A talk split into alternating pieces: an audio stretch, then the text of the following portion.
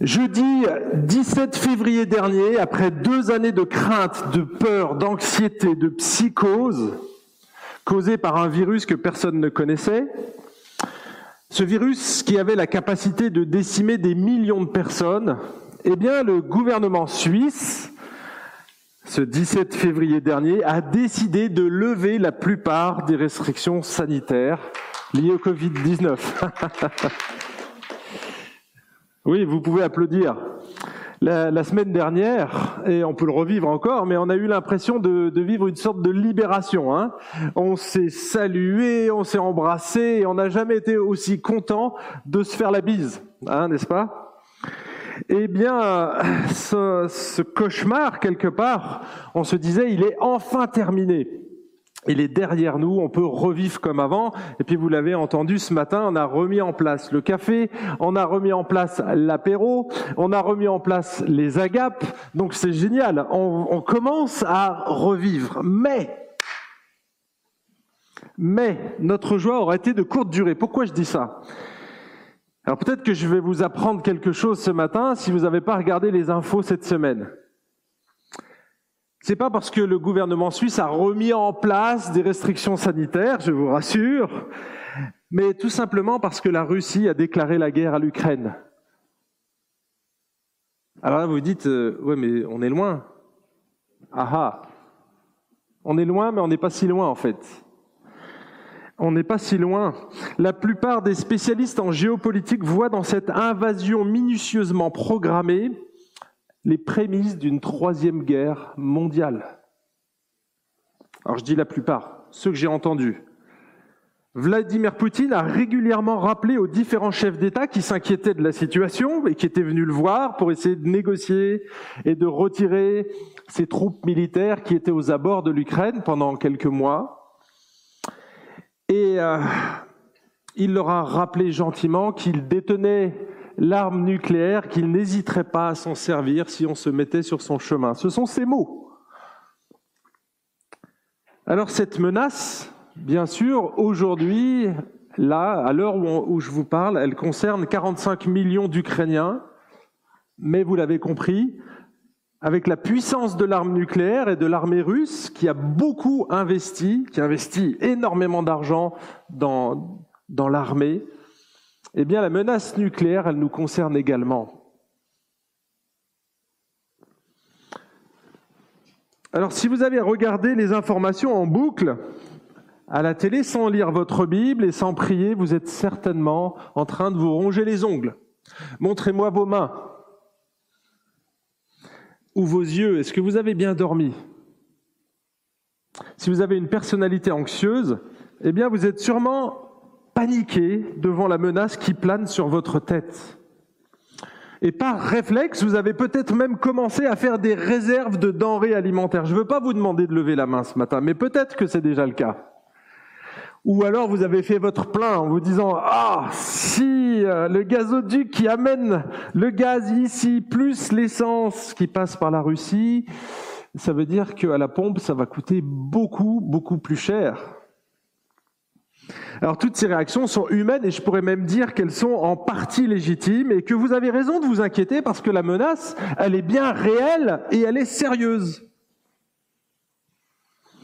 Mais notre réaction devant cette actualité alarmante révèle aussi la nature de notre foi en Dieu, de l'intimité de notre relation avec Jésus et de la dimension que l'on donne au Jésus que l'on adore. Ce matin, j'aimerais que vous ressortiez de ce culte apaisé, calmé, rassuré par la souveraineté de Jésus sur toutes les circonstances de votre vie. Le récit qu'on va étudier est présent dans trois évangiles. C'est un récit qui a marqué les, apôtres les disciples, au point que trois sur quatre ont écrit ce qu'ils ont vécu.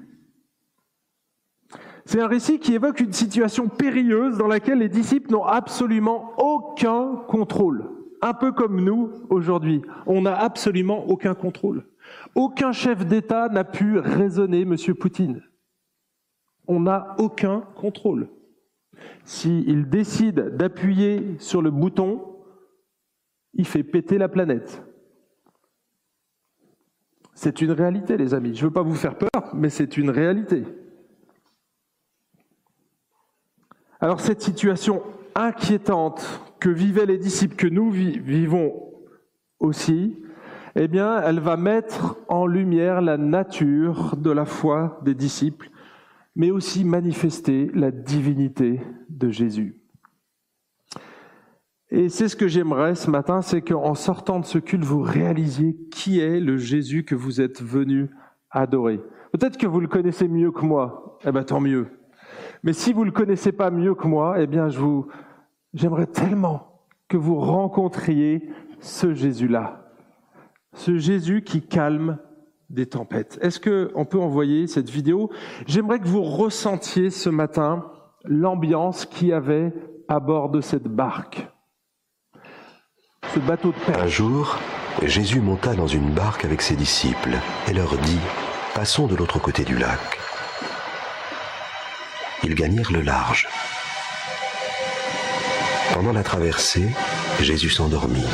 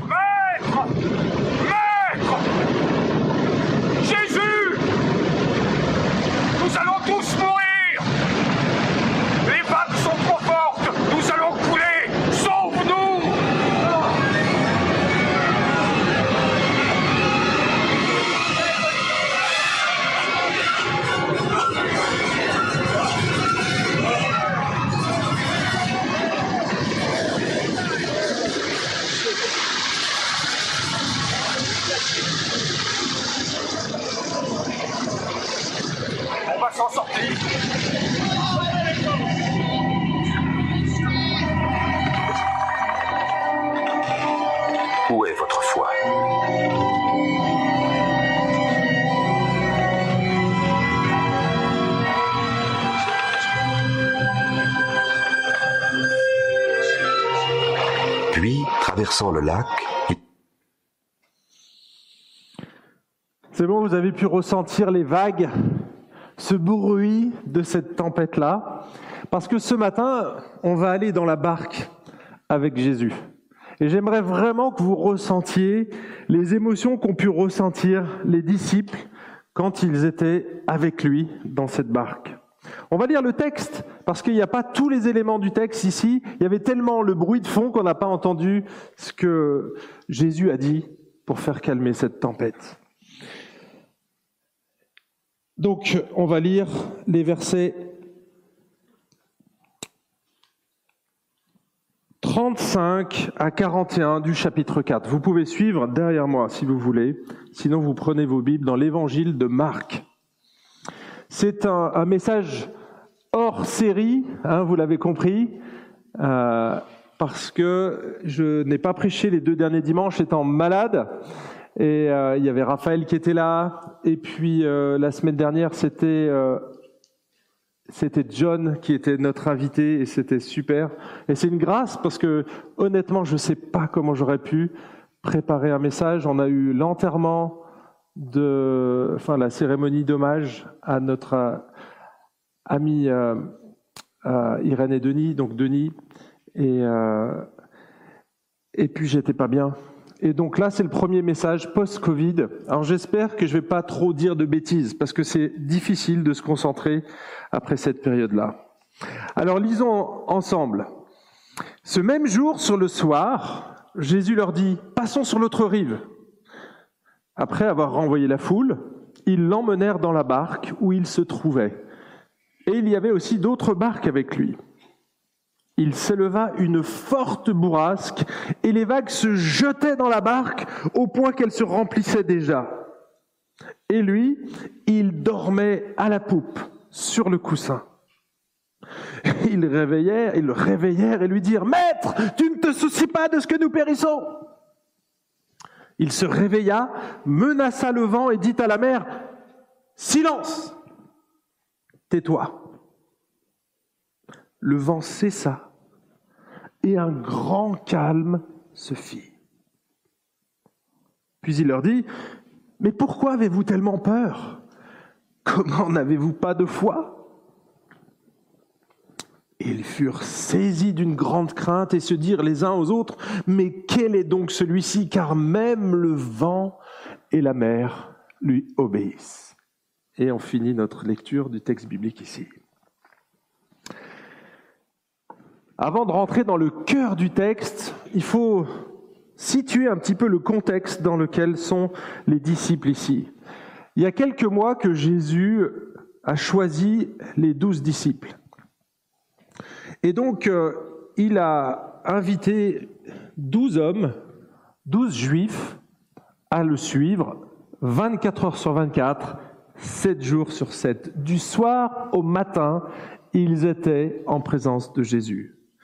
Et donc, pendant ces quelques mois qui ont précédé notre texte ici, il a marché avec eux sur cette terre, il a vécu les mêmes situations qu'eux, mais en tant que Dieu fait homme, il a aussi manifesté sa puissance. Et donc, juste avant, avant ce, ce récit, cet épisode, Jésus, il avait démontré, manifesté son pouvoir sur les démons. Hein, Marc chapitre 1, vous pourrez lire à la maison si vous voulez, il y a les références ici. En fait, il euh, était confronté à un moment donné avec un homme qui avait un esprit impur. Le texte dit au verset 25, et il dit cette phrase, Tais-toi et sors de cet homme. Tais-toi, silence. Ça va vous rappeler quelque chose, on reviendra sur ce texte. Et le, le verset 26 dit, L'esprit impur sortit de cet homme dans une convulsion et en poussant un grand cri. Jésus, il avait le pouvoir sur les forces spirituelles. Mais pas seulement, il avait aussi le pouvoir sur les maladies incurables. Un lépreux vint à lui et se jetant à genoux, il lui dit d'un ton suppliant, Si tu le veux, tu peux me rendre pur.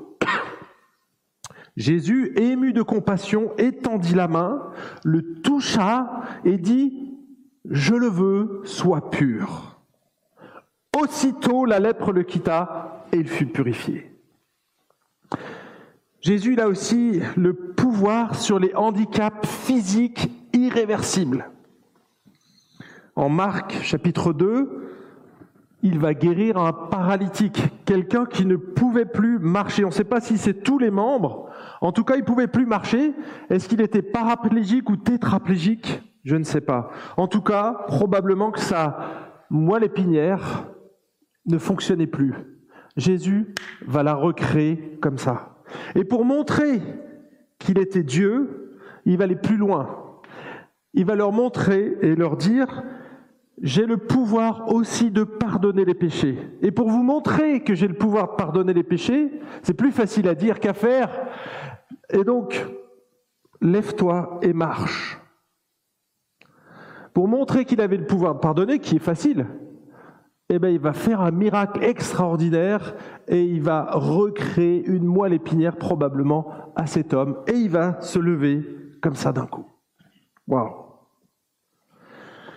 Et donc, quand les gens voyaient que Jésus faisait ces miracles, ils étaient impressionnés. Alors oui, il y avait des gens qui contestaient parce qu'il faisait des miracles le jour du sabbat et les religieux n'aimaient pas ça. Donc il avait aussi quelques ennemis. Et effectivement, des gens qui blasphémaient, qui disaient oui, mais s'il fait tous ces miracles, c'est par Belzébul, c'est par Satan qui fait ça. C'est le diable incarné, n'allez pas le voir.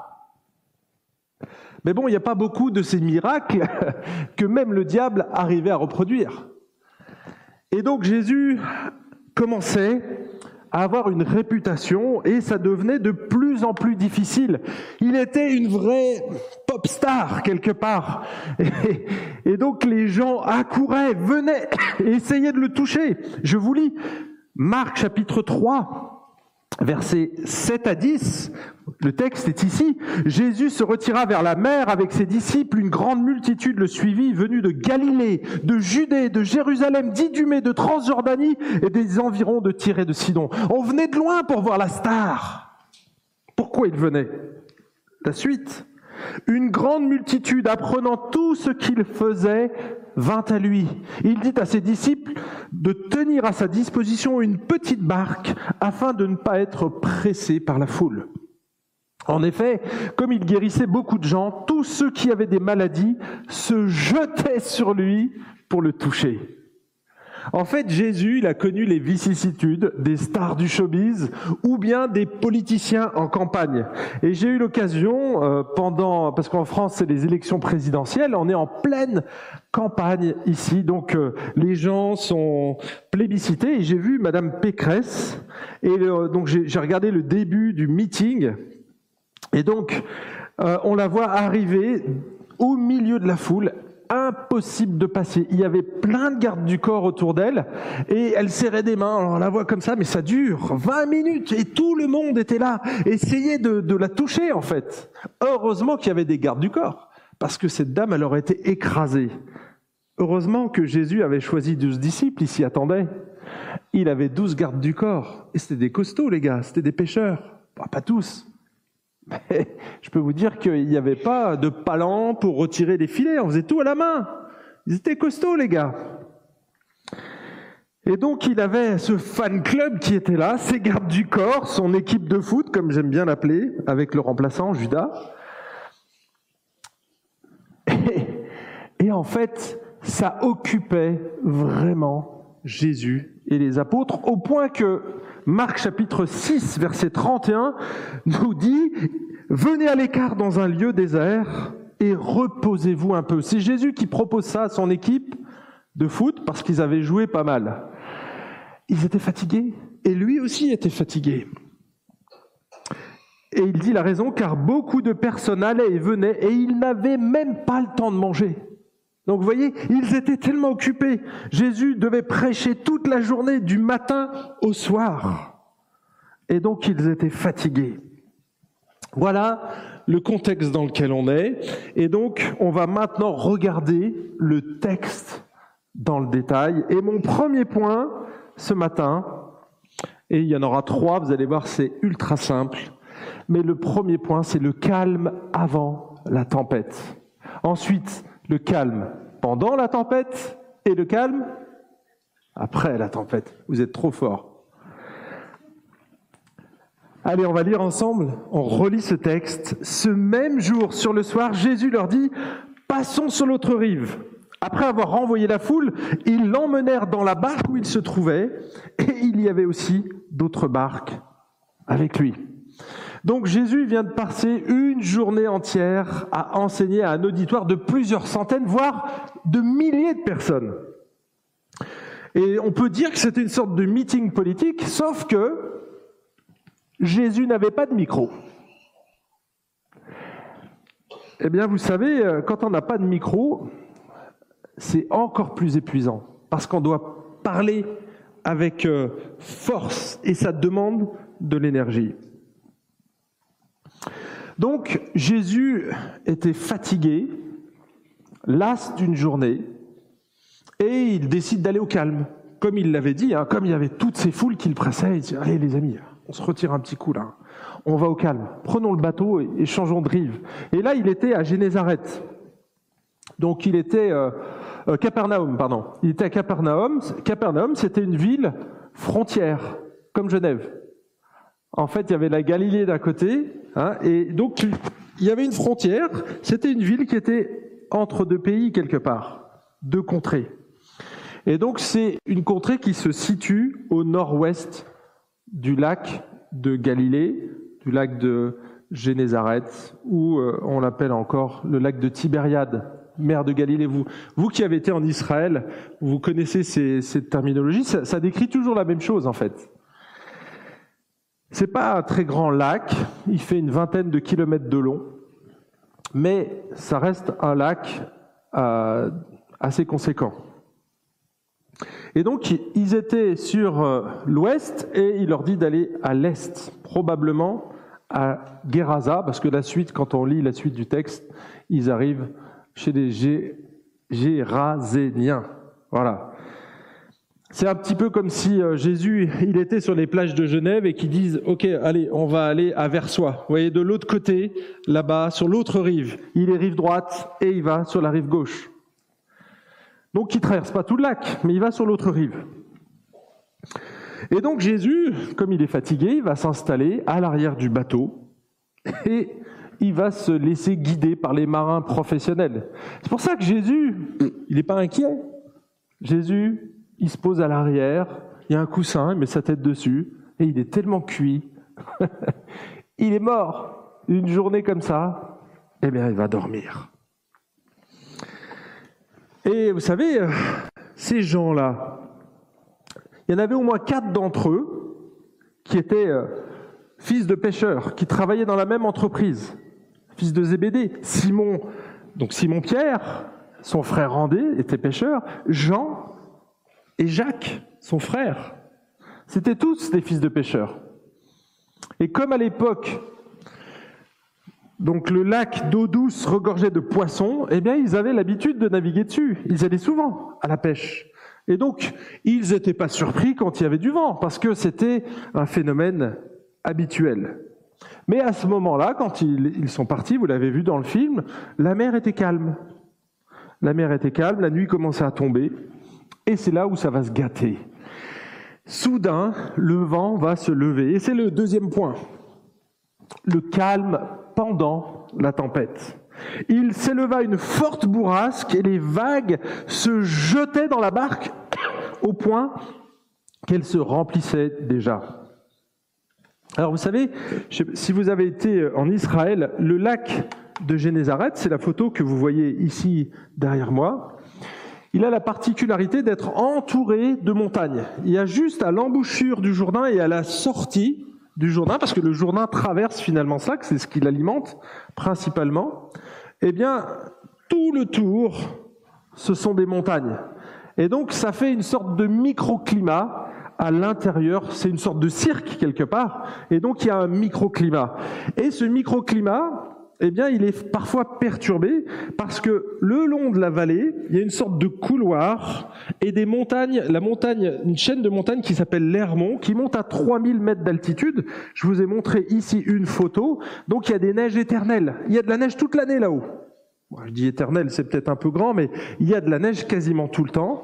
Et donc, quand il y a le vent qui souffle depuis la montagne, ça amène de l'air froid et donc il y a de l'air chaud qui vient se croiser sur le lac et tout d'un coup on assiste à un bouleversement météorologique et ça crée des sortes de mini-tempêtes. Bon, il se trouve que ce jour-là, c'était plus qu'une mini-tempête parce que ça, ils avaient l'habitude d'en voir. Ça arrive soudainement, mais c'est très violent.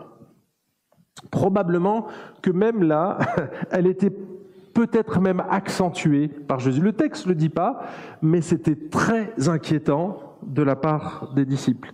En fait, donc dans, ce, dans, cette, euh, dans, cette période, à ce moment-là, il se passe un phénomène, c'est une forte bourrasque. Le terme original, ça décrit un tourbillon. D'accord? C'est pas un petit tourbillon, hein, comme on peut parfois le voir sur des lacs. Hein, on voit les, petits tourbillons, on les voit tourner, ça fait des petits ronds comme ça sur l'eau et ça se balade. Non, non, là, c'était beaucoup plus conséquent parce que ça crée des grosses vagues. D'accord? D'ailleurs, en 2018, sur ce lac, ils ont enregistré des vagues de plus de 3 mètres de haut. Pas si vous avez été à l'océan ou à la mer, mais 3 mètres de haut, ça fait grand. Hein vous voyez, euh, moi je suis à 2 mètres, vous imaginez une vague qui fait mètre de plus, et donc il faudrait partir du sol. C'est énorme. Euh, avec mes enfants, on a eu l'occasion d'aller se baigner dans un moment où la marée, euh, il y en a qui connaissent Saint-Lunaire, c'était notre dernier jour. Il y avait eu euh, une semaine très très calme. Et là, ce dernier jour, tout le monde était parti.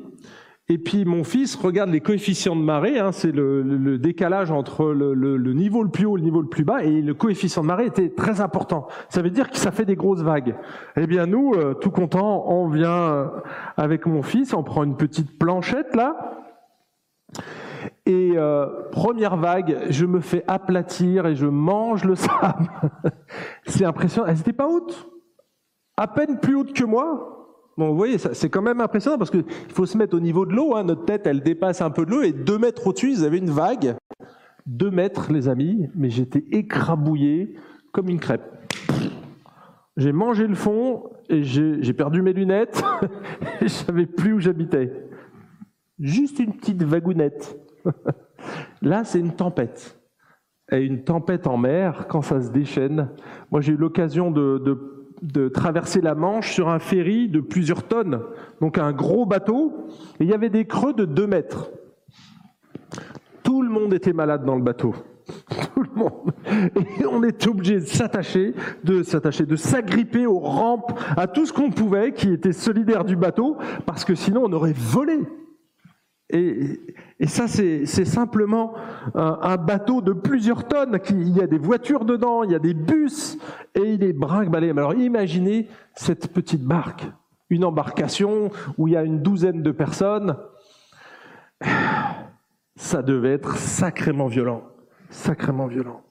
D'ailleurs, Matthieu, lui, il utilise, et puis euh, même Luc, il dit un, une grande tempête.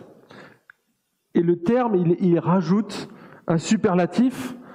La grande, c'est le méga, la méga tempête. D'accord? Et le mot tempête, c'est séismos, ça a donné pour nous tremblement de terre, séisme. Donc vous imaginez la, grosseur, la grandeur de, de ce moment-là. Une grande tempête, une méga tempête. Et donc, le vent violent agite les eaux du lac et va créer d'énormes vagues au point que l'eau va rentrer à l'intérieur du bateau. Et quand l'eau commence à rentrer à l'intérieur du bateau, tous les marins savent que ça sent le roussi. En fait, pas vraiment le roussi, plutôt la noyade forcée ou la baignade forcée. C'est pas bon quand l'eau commence à rentrer dans le bateau parce que c'est l'amorce qui va couler.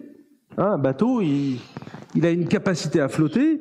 Si on lui met trop de poids à l'intérieur, eh bien, ça fait couler, tout simplement. On peut plus le diriger, et donc euh, le bateau coule. Et je doute qu'ils avaient tous euh, des bouées de sauvetage, d'accord? Et de toute façon, euh, quand la mer est déchaînée, si vous tombez à côté du bateau, il y en a très très peu qui s'en ressortent, parce que, admettons que ça ait lieu, les vagues nous projettent contre les rochers, et je peux vous dire que là, on est écrabouillé comme des crêpes sur les rochers. Et ça arrive régulièrement. Et donc, il y a un truc vraiment étrange ici dans ce passage. Vous l'avez remarqué comme moi? Si vous, vous aviez été dans ce bateau où l'eau avait commencé à remplir le bateau. C'est-à-dire que c'est comme si on avait jeté des gros seaux d'eau dans le bateau. Hein. Il y a des éclaboussures partout. Vous avez déjà vu une tempête. Il y a de l'eau qui gicle. On est, on est trempé. On peut mettre un imperméable. On est mouillé quand même. Et l'eau rentre. Qu'est-ce que fait Jésus? C'est pas bizarre? Vous trouvez pas ça étrange? Jésus, il est tranquillement en train de rompir. Il dort. Vous voyez le contraste? Le chaos absolu à l'extérieur, on va mourir, on va périr, il y a de l'eau qui rentre dans le bateau, et Jésus, il dort, paisiblement, imperturbable. Moi, je trouve ça hallucinant. Alors là, on voit finalement un peu l'humanité de Jésus. Quelque part, Jésus, il était claqué, il était fatigué. Et vous savez, quand moi je prêche le dimanche, qu'on invite ensuite des gens à la maison, j'ai une petite tradition personnelle, ceux qui me connaissent savent qu'à un moment donné, au milieu du repas ou vers la fin, avant le dessert, parce que ça m'intéresse pas trop les desserts, généralement je m'éclipse faire une petite sieste. Et parfois ça dure. Bah, parce que c'est épuisant émotionnellement, psychiquement, physiquement, prêcher même une heure, c'est fatigant. Mais imaginez Jésus qui a prêché une journée entière sans micro, sans ce petit casque-là il était cuit. complètement cuit. Moi, ça m'est même arrivé de m'endormir et de ne pas entendre mon réveil. Et pourtant, il sonnait. Et au bout d'une heure, quand euh, j'étais toujours pas avec les invités, mon épouse entre en me disant Chérie, c'est l'heure de te réveiller, c'est 9 heures. les invités sont plus là. Et oui, c'est comme ça, on est fatigué. Et je pense que Jésus, ici, on touche à un point de son humanité.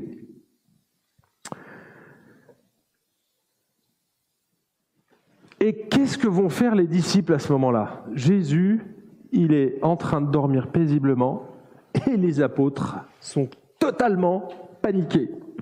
Et donc ils vont s'adresser à lui.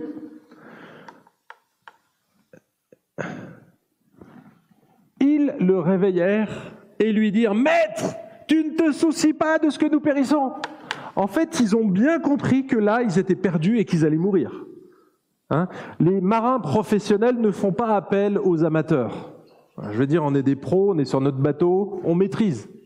Là, si il, vous avez vu, c'est pas Pierre, pour une fois, parce que là, dans la vidéo, on voit qu'il y en a un qui parle et je pense que c'est Pierre. Mais non, non, regardez bien le texte.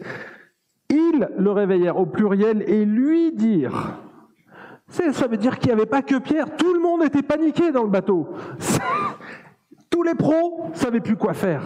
Eux qui maîtrisaient si bien la situation d'habitude, eux qui avaient l'habitude de cette mer, même de ces vagues, c'était pas un problème. Là, aujourd'hui, c'était autre chose. Et là, c'est la panique à bord.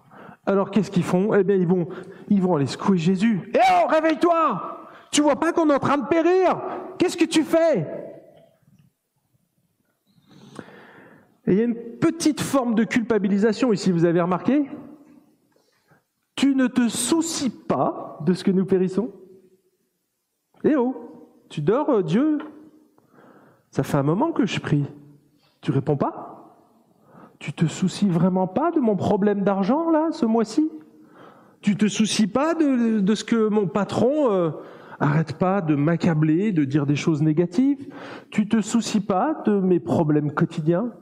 Ça vous est jamais arrivé, cette question? Je ne sais pas comment vous auriez réagi dans cette situation. Moi, je ne jette pas trop vite la pierre aux, disciples. Parce que trop souvent, c'est exactement ce que je fais. Hein, il y a une situation, une tuile qui nous tombe dessus, et on dit, mais Seigneur, qu'est-ce qui se passe? Mon épouse a, attrapé le Covid il y, a, il y a environ un mois, et elle a cru qu'elle allait mourir. Ça, elle était vraiment mal en point.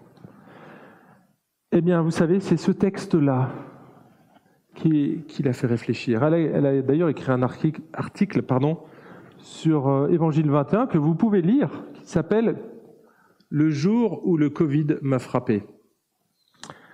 Et en fait, lorsqu'elle était euh, dans son lit, accablée par la maladie, elle s'est posé cette question. Mais qu'est-ce que tu fais, Dieu? Oh je suis ton enfant, tu devrais prendre soin de moi.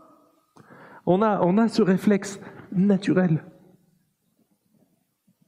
Et donc, regardons pas trop sévèrement les disciples quand euh, ils vont réveiller Jésus et qu'ils le culpabilisent quelque part. Oh, tu te soucies pas trop de, tu te soucies pas trop de notre situation là. J'ai l'impression, tu es en train de dormir alors que nous, on est en train d'enlever la flotte là. Oh.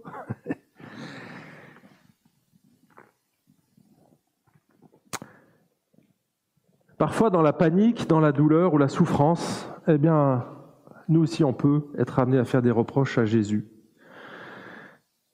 Mais en fait, Jésus dormait, mais un peu comme les chats. Vous avez déjà vu dormir un chat? Un chat, ça dort, il ronronne.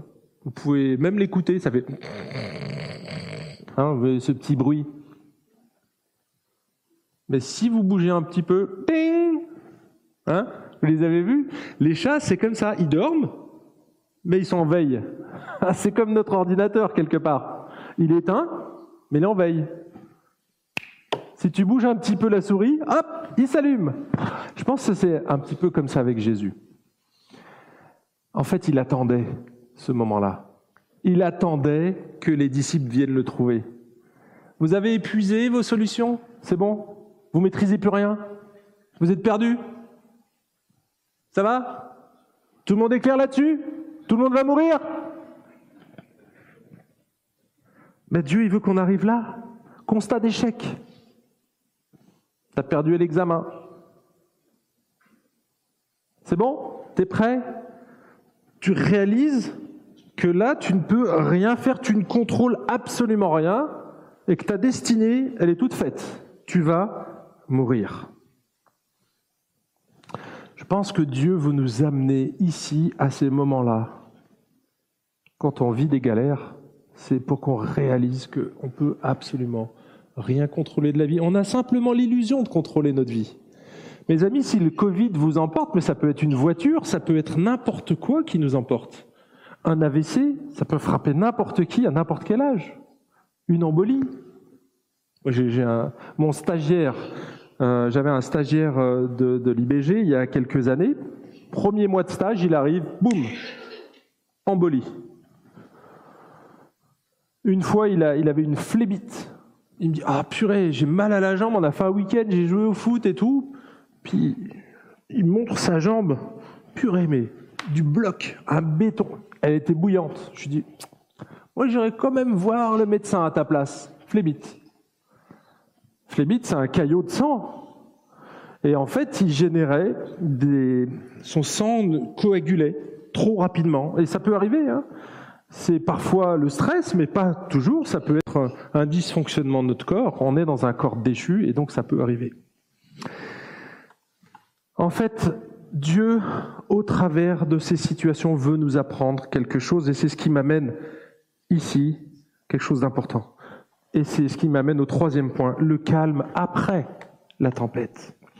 Jésus se réveille et qu'est-ce qu'il fait? Il menace le vent et dit à la mer, Silence Tais-toi. Le vent, c'est ça, et un grand calme se fit. Vous avez vu que Jésus, n'a pas convoqué ses disciples pour faire une réunion de jeûne et de prière. Il aurait pu. Non. Je pense que Jésus s'est réveillé, il a frotté ses yeux, encore tout ensuqué. Qu'est-ce qui se passe? Oh. Encore eux. Non mais sérieux. Vous n'avez toujours pas compris qui j'étais. Bon, silence. Tais-toi, s'il te plaît. Plus rien.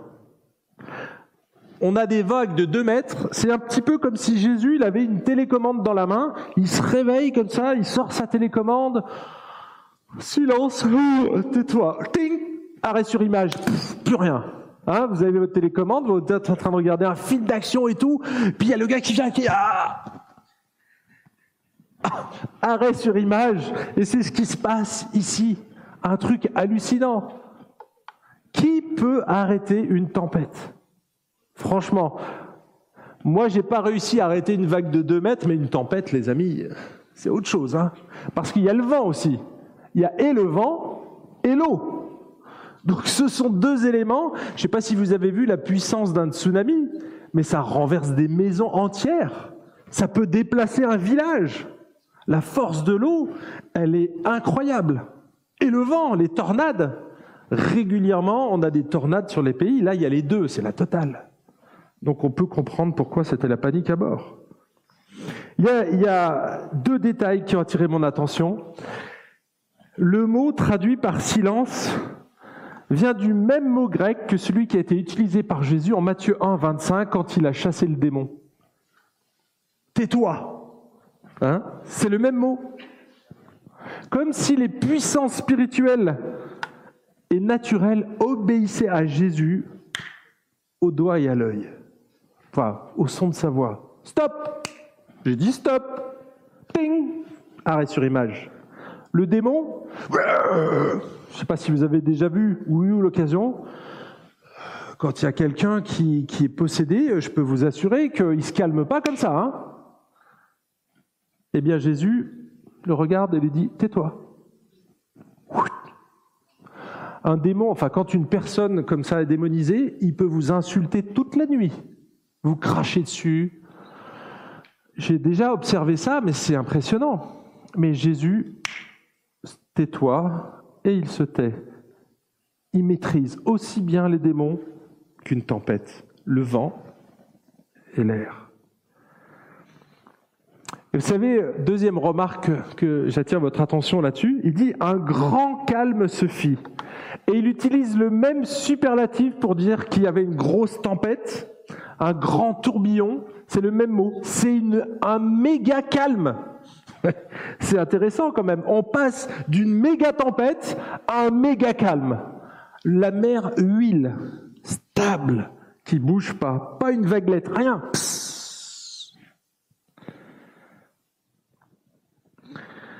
Qui, qui est capable de faire ces choses, les amis? Les apôtres avaient besoin de répondre à cette question. Nous avons besoin de répondre à cette question. Mais nous, nous ne sommes pas juifs. Eux l'étaient. Et ils avaient une connaissance de la Torah. Ils savaient exactement ce que disait la Bible. Ils connaissaient les psaumes. Ils les chantaient. Ils connaissaient la plupart des psaumes. Et regardez ce qu'on trouve dans les psaumes. Psaume 89. Éternel, Dieu des armées, qui est comme toi puissant, ô Éternel? Ta fidélité t'environne, tu domptes l'orgueil de la mer, quand ses flots se soulèvent, tu les apaises. De qui il est en train de parler? Qui c'est qui est capable de faire ça? L'Éternel. il n'y en a pas qu'un. Psaume 106, versets 8 à 9, mais il, donc l'Éternel, les sauva à cause de son nom pour manifester sa puissance. Pour manifester sa puissance, qu'est-ce qu'il fait? Il menaça, silence, tais-toi, il menaça la mer rouge et elle se dessécha. C'est pas notre cas, hein, on est d'accord, mais vous avez vu, c'est le même mode opératoire. Psaume 107, versets 28 à 30. Dans leur détresse, ils crièrent à qui? À l'Éternel et il, l'Éternel, les délivra de leurs angoisses. Il, l'Éternel, arrêta la tempête, ramena le calme et les ondes se turent. Mer plate. Ils se réjouirent de ce qu'elle s'était apaisée. Et l'Éternel les conduisit au port désiré. Si je vous avais caché la référence, on aurait pu croire que c'était dans les évangiles, n'est-ce pas? Si j'avais dit Jésus à la place de l'Éternel, ça vous aurait choqué? Ben non. Parce qu'on parle de la même personne. On parle de la même personne. Celui qui a créé l'eau, celui qui a créé le vent, c'est Jésus. Au commencement, nous dit Jean, était la parole, la parole était avec Dieu, et la parole était Dieu. Et cette parole, elle a été faite chair et c'était Jésus. Relisez Jean, chapitre 1. Relisez tout Jean. Vous serez émerveillés de qui est ce Jésus. Jean est probablement celui qui a le plus insisté sur la divinité du Christ. Et oui, ce Jésus-là était capable, comme l'Éternel, de prendre sa télécommande et de dire Stop, tais-toi voyez Et c'était le calme plat. Les disciples ont réagi. Ils furent saisis d'une grande crainte et se dirent les uns aux autres, Quel est donc celui-ci? Car même le vent et la mer lui obéissent. Vous voyez, dans cette situation, on peut effectivement faire un reproche à Jésus, c'est ce qu'ils ont fait, mais il y a une deuxième réaction derrière voyez, il y a la première qui est, on va dire, humaine. On le fait tous. Hein, on te met un coup de poing dans le nez, ok Ou tu as une tuile qui tombe, premier réflexe. Mais qu'est-ce que tu fais, Seigneur? Voyez? Et puis après, il y a la réflexion qui s'installe. Ah, peut-être que là, Maintenant que je réalise, on n'a peut-être pas affaire à n'importe qui dans notre bateau. Il y a peut-être quelqu'un qui maîtrise un peu mieux la situation que nous. Et pour maîtriser le vent, la mer et tout le reste, je pense qu'on a affaire à quelqu'un d'exceptionnel là. Vous croyez pas? Qui ça peut bien être cet homme-là? Je me pose encore la question, dis donc. J'ai pas vu assez de miracles, je pense. Ils étaient là, hein? les apôtres. Vous, ça vous semble hallucinant parce que je les ai énumérés, les miracles. Ils les ont vus. En fait, moi, je vois ça comme une, sorte d'épreuve. Les disciples avaient la théorie, un peu comme l'examen de conduite. Ils avaient le code. Ils connaissaient tout. Ils ont entendu des messages, des études bibliques. Quand on est avec Jésus 24 heures sur 24, 7 jours sur 7, les amis, depuis plusieurs mois, je pense que hein, c'est comme les étudiants à l'IBG, vous saturez un peu, non?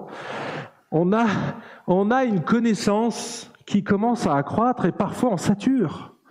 Et ça c'est bien, mais vous avez vu que l'après-midi on vous demande de faire des choses. Maintenant, quand tu bien gavé la tête, tu vas appliquer. Orthodoxie, super, hein, et on est là pour ça, je suis là pour enseigner la parole et de la manière la plus juste possible, mais orthodoxie doit conduire à l'orthopraxie, une pratique juste. Et vous savez, les disciples avaient leur code de conduite, ils ont eu l'examen de passage, la théorie, c'était nickel, trois fautes, bon, ça passe quoi. On a le droit à 5, je crois, pas de montant. Je crois que c'est plus que 3 maintenant. Hein. Bref, ils ont eu leur examen théorique, nickel.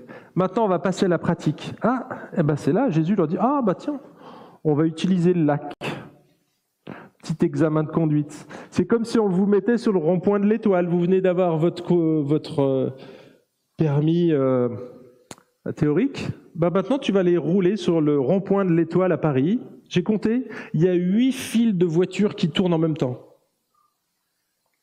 Huit en même temps, les amis, si vous voulez exercer, allez, allez au rond-point de l'étoile. Ça bouge dans tous les sens, on ne sait pas où aller. Euh, c'est la panique à bord. Eh bien, les, les, conducteurs chevronnés, les Parisiens qui roulent à Paris depuis des années, mais alors eux. Par contre, si vous venez de votre petite campagne de province, quand vous arrivez sur le rond-point de l'étoile, alors là, c'est le test. Ouh, comment qu'on fait Alors attends, je dois tenir le volant, je dois réguler mes vitesses, accélérer, freiner, embrayage. Hein bon, ça, si vous n'avez pas une automatique, mais admettons, vous avez une automatique. Ah, huit voitures, c'est-à-dire j'en ai quatre à gauche, quatre à droite, devant, derrière et je dois aller suivre mon panneau qui doit être Paris-Est. Alors attends, il y a les voitures, le panneau, où... comment je fais là? Vous voyez? Un Parisien sait se débrouiller là-dedans, mais quelqu'un de province, c'est beaucoup, beaucoup plus compliqué. Eh bien, les disciples, c'était un peu ces gens de province, quelque part. Ils, ils débarquaient là, et, oh et là, ils ont lamentablement échoué. C'est ce que Jésus dit. Regardez le verset 40. Pourquoi avez-vous tellement peur? Quel était leur problème? La foi. Comment n'avez-vous pas de foi? Ça, c'est la vraie question. Et c'était ça que Jésus mettait à l'épreuve. Ils devaient plus tard conduire pas simplement leur petite voiture, leur petite vie chrétienne. Les apôtres allaient devoir conduire un bus avec des passagers dedans. Ils allaient conduire l'église de Jésus. Donc il devait être aguerri, il devait pouvoir prendre le rond-point de la nation sans paniquer. Et donc là, eh ben, ils étaient en période de formation, tout simplement. Et Jésus les a mis dans le bain. Ok, on y va les amis, on va voir où vous en êtes. Hein, c'est comme on dit, hein, tu as fait des études de maçon, ok, bah, je te mets une truelle à la main, je te donne des cailloux, bah, maintenant tu construis un mur. Hein, c'est un petit peu ça qu'il est en train de faire ici. Il les met dans le bain Là, c'est, pour le coup, c'est la réalité. Il est dans le bain de l'eau, dans un bateau avec lui, et il voit ce qui se passe. J'avais un prof à l'IBG, vous le connaissez, c'est David Schutz. Il utilise toujours cette image. Il dit, vous savez, la vie chrétienne, c'est comme un bocal. Parfois, il se renverse. Ça, c'est les épreuves.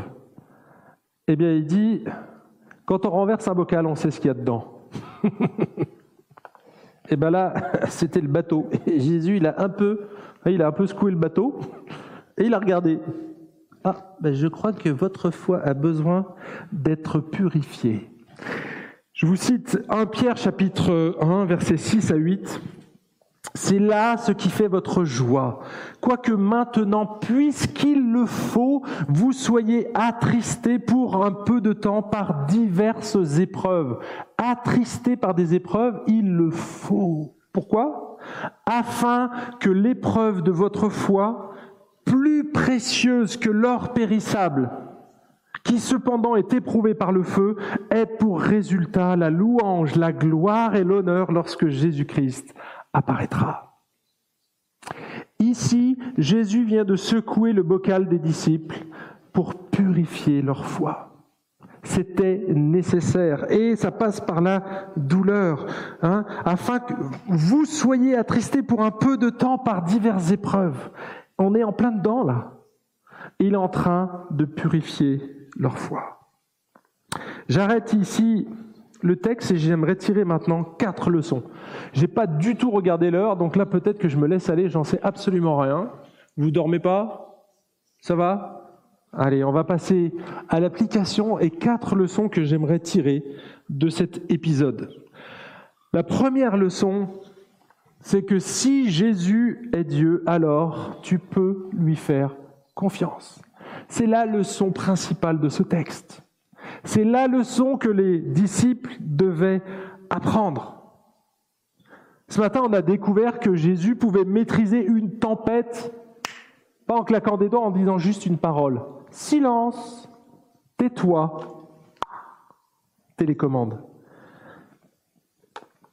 En fait, on vient de découvrir qu'il avait les caractéristiques de Dieu, qu'il était tout puissant, et que c'est même lui qui a probablement orchestré ce moment-là. C'était un rendez-vous qu'il avait avec les disciples. On a découvert ce matin que Jésus et les apôtres aussi l'ont découvert, mais on a découvert que Jésus était bien le Messie annoncé.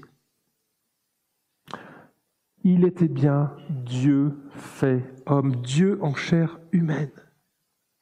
L'apôtre Jean, un de ses disciples qui a vu Jésus arrêter la tempête, a vu encore beaucoup d'autres miracles et il nous explique la raison de ces miracles. Jean chapitre 20, vous pouvez prendre vos Bibles et regarder si vous voulez.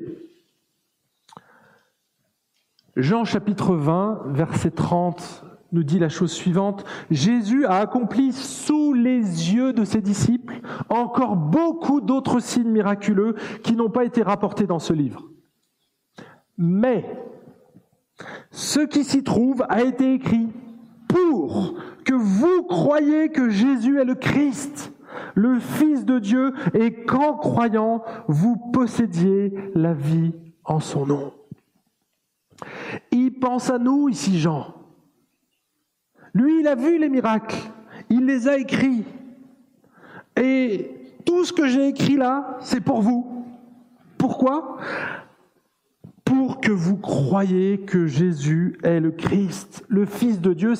C'est Dieu le Fils en fait. C'est celui qui a les caractéristiques. Un fils de dans l'Ancien Testament, c'était quelqu'un qui avait les caractéristiques de la personne. Fils de un tel, eh bien, il avait les caractéristiques de son père. Quand on est fils de Dieu, eh ben c'est qu'on est Dieu. On a les caractéristiques de Dieu. Donc, pour que vous croyiez. Donc, ces miracles ont été faits dans un but pour que l'on croie que Jésus est le Christ, qu'il est le Dieu incarné, et qu'en croyant, donc, et qu'en plaçant notre confiance dans ce Jésus-là, on ait la vie éternelle. La vie en son nom, c'est la vie éternelle. Alors ce matin, j'ai une mauvaise nouvelle pour vous. La mauvaise nouvelle, c'est qu'il faut que vous fassiez comme les disciples. Vous réalisiez que vous êtes totalement perdu. Perdu de quoi? Eh bien, perdu, c'est-à-dire que vous êtes séparé de Dieu à cause de votre péché. Waouh, ça c'est du gros mot, ça. Le péché, c'est quoi? Eh bien, en fait, c'est moral déjà, mais c'est tout ce que l'on fait ou ce que l'on ne fait pas qui ne glorifie pas Dieu. Tout ce que tu ne fais pas pour Dieu est un péché. Tout ce que tu pourrais faire de bien et que tu ne fais pas est un péché. C'est un péché par omission. Si tu as l'occasion de faire du bien autour de toi que tu ne le fais pas, la Bible dit clairement que tu pêches. Bon, j'ai pas besoin de ça parce que je suis suffisamment égoïste pour voir que je suis pécheur. Et en fait, tous les hommes sont pécheurs.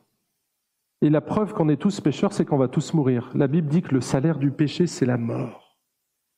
Et donc, c'est la seule certitude que tu as, en fait, ici. C'est qu'un jour, tu vas mourir. Tout ça, c'est le fruit du péché. Et on est perdu. Ça, c'est la mauvaise nouvelle. Mais si tu réalises pas ça, tu peux pas tu peux pas avoir accès à la bonne nouvelle. Parce que je ne vais pas vous laisser là ce matin. Je vous ai dit, je voudrais que vous repartiez apaisé. Si vous repartez juste là maintenant que vous levez, vous, là j'ai tout raté là. Ça c'est la mauvaise nouvelle, mais elle est nécessaire. Elle est nécessaire. Mais j'ai une bonne nouvelle pour vous ce matin.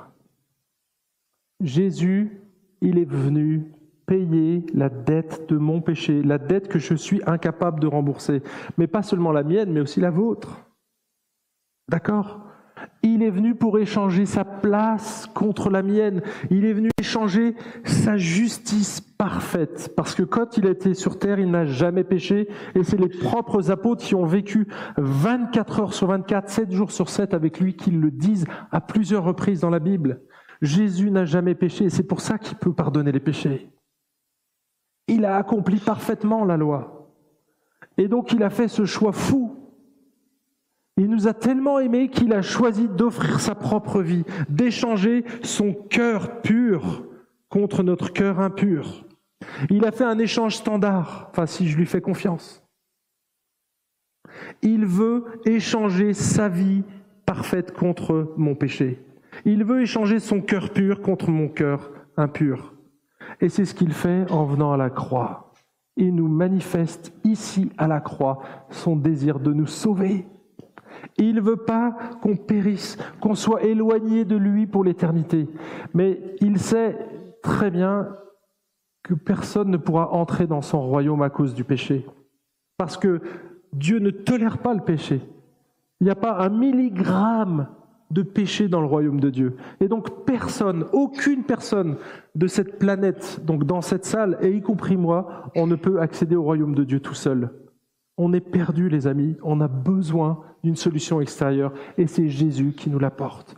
Afin que vous croyiez que Jésus est le Christ et qu'en croyant en lui, vous ayez la vie éternelle. C'est la question la plus importante de ta vie, mon ami. Réponds-y ce matin si tu l'as pas encore fait. Vraiment. C'est fondamental. Place ta confiance pour que tu aies cette vie avec lui. Place ta confiance dans ce que Jésus a fait à la croix. Il a pardonné ton péché. Est-ce que tu le crois? Alors si tu le crois, j'ai une bonne nouvelle, c'est qu'on va passer l'éternité ensemble, parce que moi aussi je le crois. On se retrouvera là-haut, probablement avec notre ami Denis. Ça va être génial. On va pouvoir discuter d'agriculture. Là-haut, je ne sais pas comment ça se passe, mais il y a probablement des choses intéressantes. En tout cas, je sais qu'il y aura du bon vin. Et ça fait quelques années qu'il est en train de maturer dans la cave du Seigneur. Ça va être génial. Première leçon, allez, elles seront plus courtes, les autres beaucoup plus courtes. Évite de faire des reproches à Jésus quand tu traverses une épreuve. Je le sais, c'est totalement humain. Pourquoi on doit éviter de faire des reproches à Jésus, à votre avis? Ben Parce que la galère que tu vis, Jésus la contrôle totalement. Alors oui, on a l'impression que c'est une tuile, oui, on a l'impression que c'est un truc que Dieu ne contrôle pas, mais ça c'est qu'une impression. D'accord? Sache que même si tu es malade du Covid, Dieu contrôle la situation. Ça ne veut pas dire que tu vas échapper à la maladie, ça ne veut pas dire que les apôtres ont échappé à la tempête, ils étaient dedans. Mais Jésus était avec eux et ça, ça fait toute la différence. Arrête de crier contre Dieu, il est là, il est à côté de toi. Il est dans le bateau. Oui, tu as l'impression qu'il dort peut-être, mais c'est qu'une impression. Il a son œil ouvert, t'inquiète pas. Dieu ne dort pas. Il veille au grain. En fait, il va utiliser l'épreuve pour parfaire ton caractère et le rendre semblable à l'image de Jésus. Je vais, je faire un petit test ici. Il va développer, faire maturer le fruit de l'esprit en toi, pour que tu sois plus goûteux, plus juteux, plus appétissant, pour que ta vie soit sucrée, tu que tu donnes envie aux autres. Il veut développer le fruit de l'esprit, le AJPP, BBFDM. On fait une petite révision, les amis. Il veut développer l'amour. Ensuite, la joie. Les PP, c'est la paix. La paix, la patience, la bonté, la bienveillance, la fidélité, la foi, la maîtrise de soi. Oui, la foi, elle doit être éprouvée pour qu'elle devienne semblable à celle de Jésus. Il nous a prédestinés à ça. Donc il va utiliser toutes les circonstances de la vie, toutes les bonnes et les mauvaises, pour nous rendre semblables à l'image de Jésus. Romains 8, 28 et 29. Oubliez jamais ce verset 29. Il donne l'explication de toute chose concourt au bien de celui qui aime Dieu. D'accord. Troisième leçon, tu n'es pas seul dans la tempête, c'est exactement ce que je viens de dire, mais Jésus nous le répète à maintes reprises, je suis avec vous. Combien de fois? Tous les jours jusqu'à quand? Est-ce que vous croyez ça vraiment? Quand Jésus dit je suis avec vous tous les jours jusqu'à la fin du monde, tout pouvoir, tout pouvoir m'a été donné sur la terre et dans le ciel. Je vais dire, qu'est-ce qu'on peut faire de plus? Tout pouvoir est entre les mains de Dieu. Est-ce qu'il y a quelque chose qui échappe à Jésus aujourd'hui? Si tu as la foi, tu dis non. Si tu es comme les apôtres à cette période, si tu es en cours, peut-être que tu vas dire oui. Tu es dans le doute, tu ne sais pas trop. Eh bien, ce matin, peut-être que ce que j'ai dit va te faire réfléchir à qui est le Jésus que tu viens adorer ce matin. Peut-être que tu vas avoir une dimension supplémentaire, et c'est ce que je souhaite. Et la dernière, c'est que tu peux rebondir après un échec. Ils se sont plantés clairement, les apôtres, ici, ce matin. Ils ont raté la conduite. L'exercice pratique, la théorie, c'était bon. Ils savaient, connaissaient les textes. Ils ont vu Jésus, mais en pratique, concrètement, est-ce que tu fais vraiment confiance à Jésus? Eh bien non, ils se sont plantés. Eh bien, ce qui est de rassurant, c'est de lire tout le Nouveau Testament, parce que quand on regarde la suite, on voit que les apôtres, effectivement, ils vont même se planter royalement à la croix, hein, parce que quand Jésus va être condamné, qu'ils vont le clouer sur la croix, il n'y a plus personne. Tous se sont tirés. Marc dit que tous l'ont abandonné, tous, sans exception, c'est pas que Pierre tous. Donc, ils ont tous échoué de nouveau, mais quand le Saint-Esprit va venir à la Pentecôte, ils vont être là. Et là, ils vont ouvrir les yeux, ils vont dire, ah, Jésus, c'était lui, le Dieu fait homme. C'est ce que j'aimerais que tu retiennes aujourd'hui. Oui, Jésus, il maîtrise les tempêtes, mais tu vas en vivre mais surtout il est Dieu. Et s'il est Dieu, alors tu peux lui faire confiance.